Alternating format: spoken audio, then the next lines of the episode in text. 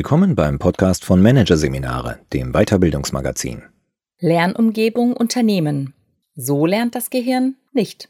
Von Christian Swerz. Über das Lernen wird viel Unsinn erzählt. Über das Denken an sich auch.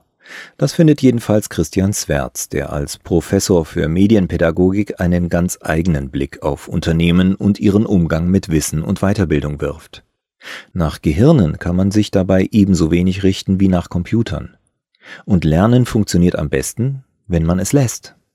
Das Bild von der Welt ist nicht die Welt.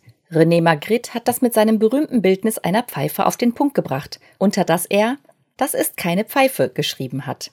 Rauchen kann man diese Pfeife schließlich nicht. Dasselbe gilt für andere Bilder der Welt, die wir in den Medien sehen. Was in der Zeitung steht, ist eben nur das, ein Bild der Welt, nicht die Welt selbst. Trotzdem wird beides seit jeher gerne verwechselt. Regelrecht krasse Formen nimmt das an, wenn es um die Themen Denken, Lernen generell und konkreter den Umgang mit Wissen in Unternehmen geht. Oder um die Möglichkeiten, dieses Denken und Lernen mit digitalen Geräten zu unterstützen oder gleich ganz übernehmen zu lassen. Was wird da nicht alles behauptet? Computer könnten lernen, Computer könnten Lernende verstehen und ihnen helfen, Computer könnten Lehrende ersetzen. Computer könnten besser denken als das begrenzte menschliche Gehirn. Computer könnten sogar Führungsaufgaben übernehmen. Die Liste lässt sich beliebig fortsetzen. Das alles kulminiert in dem Begriff der künstlichen Intelligenz, der mit einer Mischung aus Ehrfurcht und Bedrohung daherkommt und so oder so Großartiges erwarten lässt. Das Bild, das dabei gezeichnet wird, ist das der glänzenden Maschine, die menschlich handelt, die Menschen die Arbeit abnimmt oder je nach Sichtweise stiehlt, die uns von lästigen Mühen befreit und die dabei die Welt besser und schöner macht oder in eine technokratische Hölle verwandelt. Nur, dieses Bild hat mit realen pädagogischen, kognitiven oder technologischen Prozessen genauso viel zu tun wie Magrittes Bild mit einer echten Pfeife.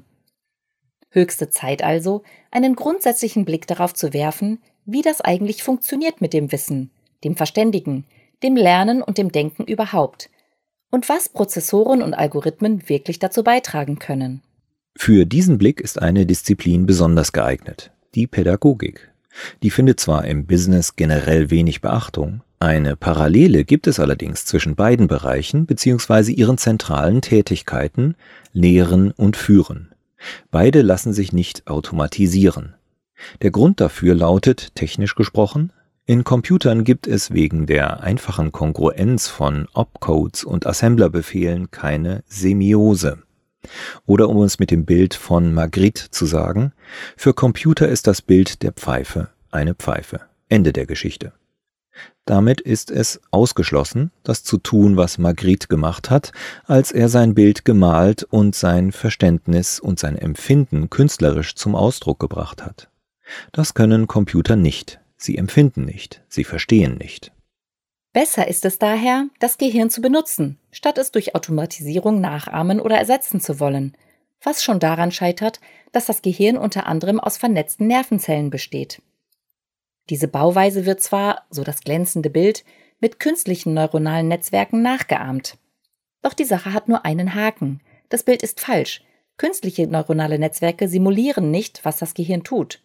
Schon ein kurzer Blick auf die Theorie der Perceptron und der Backpropagation, auf denen künstliche neuronale Netze beruhen, zeigt, dass künstliche neuronale Netzwerke bestenfalls Gehirne simulieren, wie die von Quallen oder Regenwürmern. Alle komplexeren Lebewesen benutzen Gehirne, deren Nervenzellen vor allem mit chemischen Synapsen verbunden sind. Es wäre also gar nicht übertrieben zu sagen, dass die Idee, Denken und Lernen von Computern übernehmen oder steuern zu lassen, darauf hinausläuft, dass wir uns von etwas mit der Intelligenz von Regenwürmern sagen lassen, was wir tun sollen. Dass die chemischen Synapsen ja irgendwann auch noch simuliert werden könnten, ist dabei kein wirkliches Gegenargument, denn die Sache mit den Synapsen ist nur ein Beispiel für die tiefe Kluft zwischen Hirnen und Maschinen. Im medialen Bild erscheint vor allem eine andere Kluft. Die glänzende Maschine in Gestalt der immer schneller steigenden Leistungs- und Anpassungsfähigkeit von künstlicher Intelligenz wird dabei dem ach so anfälligen alten menschlichen Gehirn gegenübergestellt, das der gestiegenen Komplexität der menschlichen Gesellschaft nicht mehr gerecht werden kann, weil Gehirne sich angeblich nicht schnell genug an die Veränderungen anpassen können. Um das zu glauben, muss man sehr großzügig eine herausragende Eigenschaft des Gehirns übersehen. Es hat zum Beispiel ein Sprachzentrum entwickelt, aber kein Schreibzentrum. Als sie lesen und schreiben gelernt haben, hat sich ihr Gehirn jedoch an die Struktur der Schrift angepasst und ein Schreibzentrum gebaut, das vorher biologisch nicht da war. Was mit dieser sogenannten Neuroplastizität sonst noch alles möglich ist, können wir kaum erahnen. Das Ende seiner Leistungs- oder Anpassungsfähigkeit ist jedenfalls längst nicht erreicht. Darum ist es übrigens auch weder eine gute Idee, aus Beobachtungen des Gehirns abzuleiten, wie Lernen erfolgen sollte, noch sich von Computern vorschreiben zu lassen, wie mit Wissen umzugehen ist. Zumindest wenn man das Niveau von Regenwürmern überschreiten möchte. Denn zwar wirken Untersuchungsmethoden mit bildgebenden Verfahren sehr überzeugend und ergeben starke Medienbilder, aber selbst im besten Fall bilden solche Beobachtungen nur ab, was ein bestimmtes Gehirn zu einem bestimmten Zeitpunkt konnte, nicht das Potenzial des menschlichen Gehirns an sich. Und im schlechtesten Fall werden daraus Schlüsse gezogen, die besagtes Potenzial massiv einschränken. Wie wenig es hilft, vom Gehirn als etwas Fertigem, Gesetztem auszugehen, zeigt sich auch in der Verständigung über Wissensbestände in Unternehmen.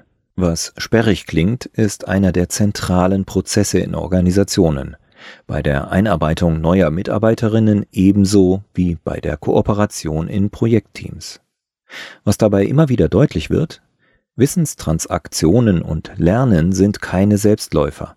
Absolut alles kann dabei schiefgehen. Ebenso zeigt sich, dass das nicht so bleiben muss, weil Menschen permanent lernen zu lernen. Darum ist auch die Idee der Anpassung an Lernstile witzlos, denn dahinter steht die Vermutung, dass es sich dabei um stabile Persönlichkeitseigenschaften handelt. Das Gegenteil ist der Fall. Lernende passen ihr Lernverhalten an den Unterricht an. Möglich wird diese Anpassung dadurch, dass Verständigung auf zwei Ebenen abläuft. Wenn etwas kommuniziert wird, wird zugleich kommuniziert, wie kommuniziert wird. Diese Metakommunikation findet implizit immer statt, kann aber auch bewusst und mit besonderer Sorgfalt eingesetzt werden, um beim Lernen des Lernens zu helfen. Folgende Aspekte sind dabei wichtig, sei es beim Einmal-Eins-Lernen in der Grundschule oder beim Onboarding neuer Mitarbeiter. Wenn von dem, was am Anfang gelernt worden ist, abgewichen werden soll, muss das begründet werden. Ein simples Beispiel für lernunterstützende Metakommunikation. Es ist eine gute Idee, von dem, was am Anfang gelernt worden ist, gelegentlich abzuweichen, weil damit Lerninhalte und Lernprozesse ins Bewusstsein geholt und reflektiert werden können. Ebenso wenig wie es das Gehirn und das gehirngerechte Lernen gibt, so wenig gibt es die Methode. Besser ist es, mehrere Methoden einzusetzen und sie immer wieder zu reflektieren. Damit das mit dem Lernen und dem Gehirn möglichst gut klappt, hilft also kein Pauschalrezept. Gleichwohl lässt sich ein Rahmen abstecken, in dem günstige Bedingungen geschaffen werden. Hinter den drei genannten Aspekten der Metakommunikation steht ein vierter Mündigkeit. Erwachsene wollen verstehen und selbst bestimmen, wie sie etwas tun. Wenn ihnen vorgeschrieben wird, wie sie etwas tun sollen, am Ende noch durch einen Computer, behandelt man sie wie Kleinkinder.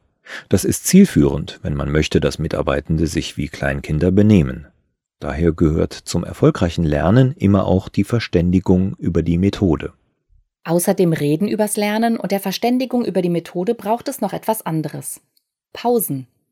Dabei geht es, anders als man vielleicht denken könnte, nicht ums Ausruhen oder Energiesparen. Zwar ist das Gehirn ein ziemlicher Energiefresser. Bei zwei Prozent der Körpermasse verbraucht es ein Viertel der Gesamtenergie. Es hat zudem keinen Energiespeicher, weswegen ständig Energie zugeführt werden muss. Worauf übrigens Messungen zur Hirnaktivität beruhen.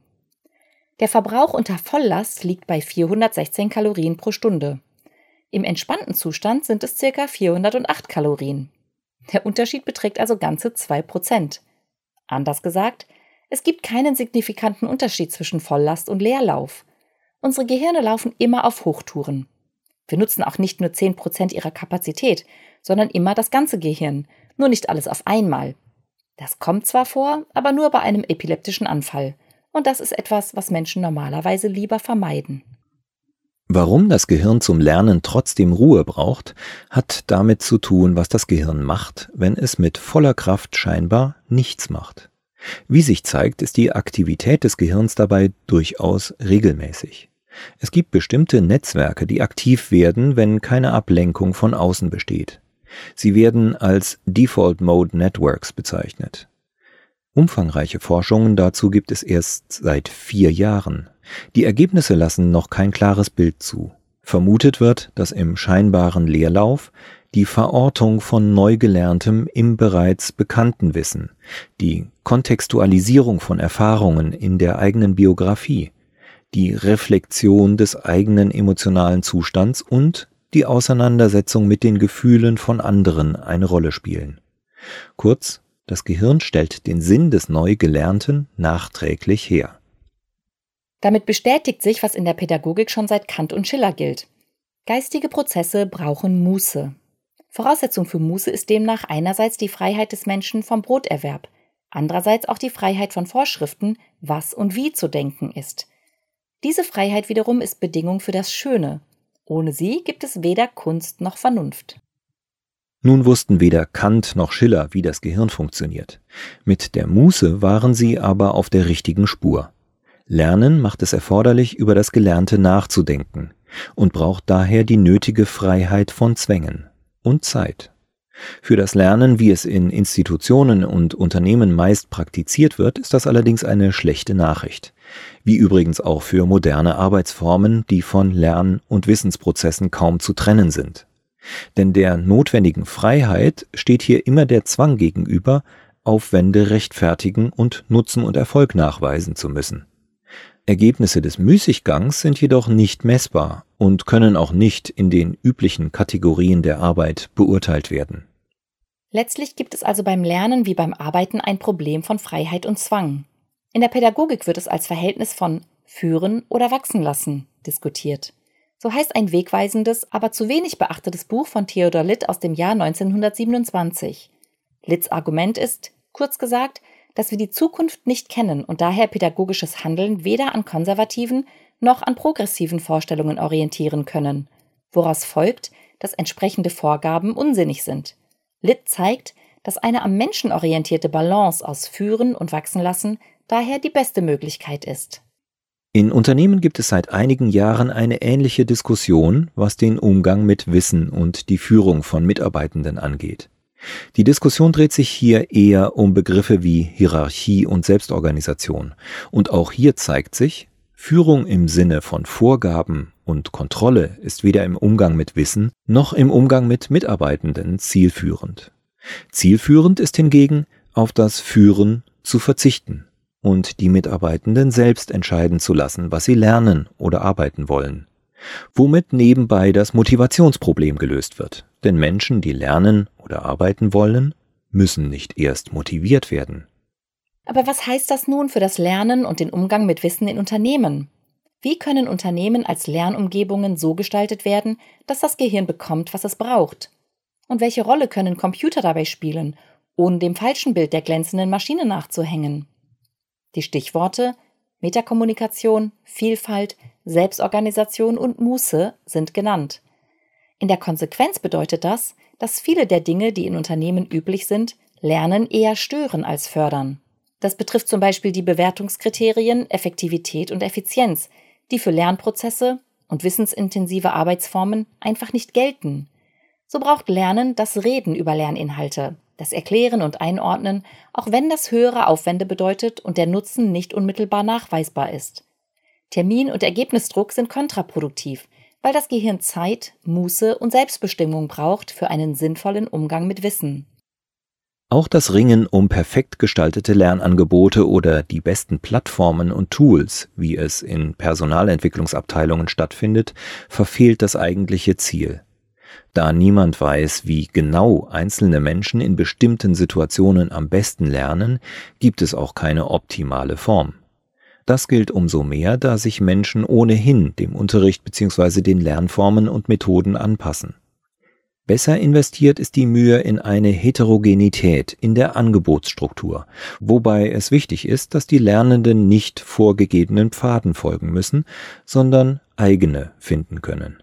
Die digitalen Medien bieten einen geeigneten Rahmen, Inhalte in verschiedene didaktische Formate zu verpacken, sodass Lernende verschiedene Methoden verwenden können.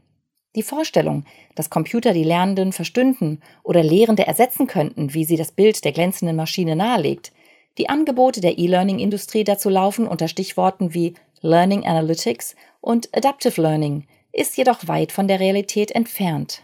Das heißt nicht, dass KI-gestützte Systeme nicht hilfreich sein könnten beim Lernen. Es wäre praktisch, wenn Lernende von ihnen auf Wunsch Material so präsentiert bekommen würden, wie sie in den vergangenen 20 Minuten gelernt haben, oder wenn solche Systeme nach einer Stunde entdeckendem, ziellosem Lernen weiterführendes Material liefern könnten, ausgehend vom bisher Gelernten und nach Vorgabe der Lernenden geordnet. Um wirklich zu helfen, müssten sie sich also nach dem einzelnen Menschen richten. Auf Messungen müsste ebenfalls verzichtet werden, nicht nur, weil kooperative Wissensproduktion ohnehin nicht erfasst werden kann. Wenn Logdateien dafür verwendet werden, Lernende zu kontrollieren und zu sanktionieren, ist das, pädagogisch gesprochen, Führung ohne Wachsenlassen, das Menschen letztlich zu Maschinensklaven degradiert. Im Anschluss an die Ethik von Kant ließe sich sagen, wenn Sie nicht wollen, dass Sie und Ihr Unternehmen wie im chinesischen Sozialkreditsystem überwacht werden, dann sollten Sie selbst auch nicht so überwachen, sondern Lernen in Freiheit ermöglichen.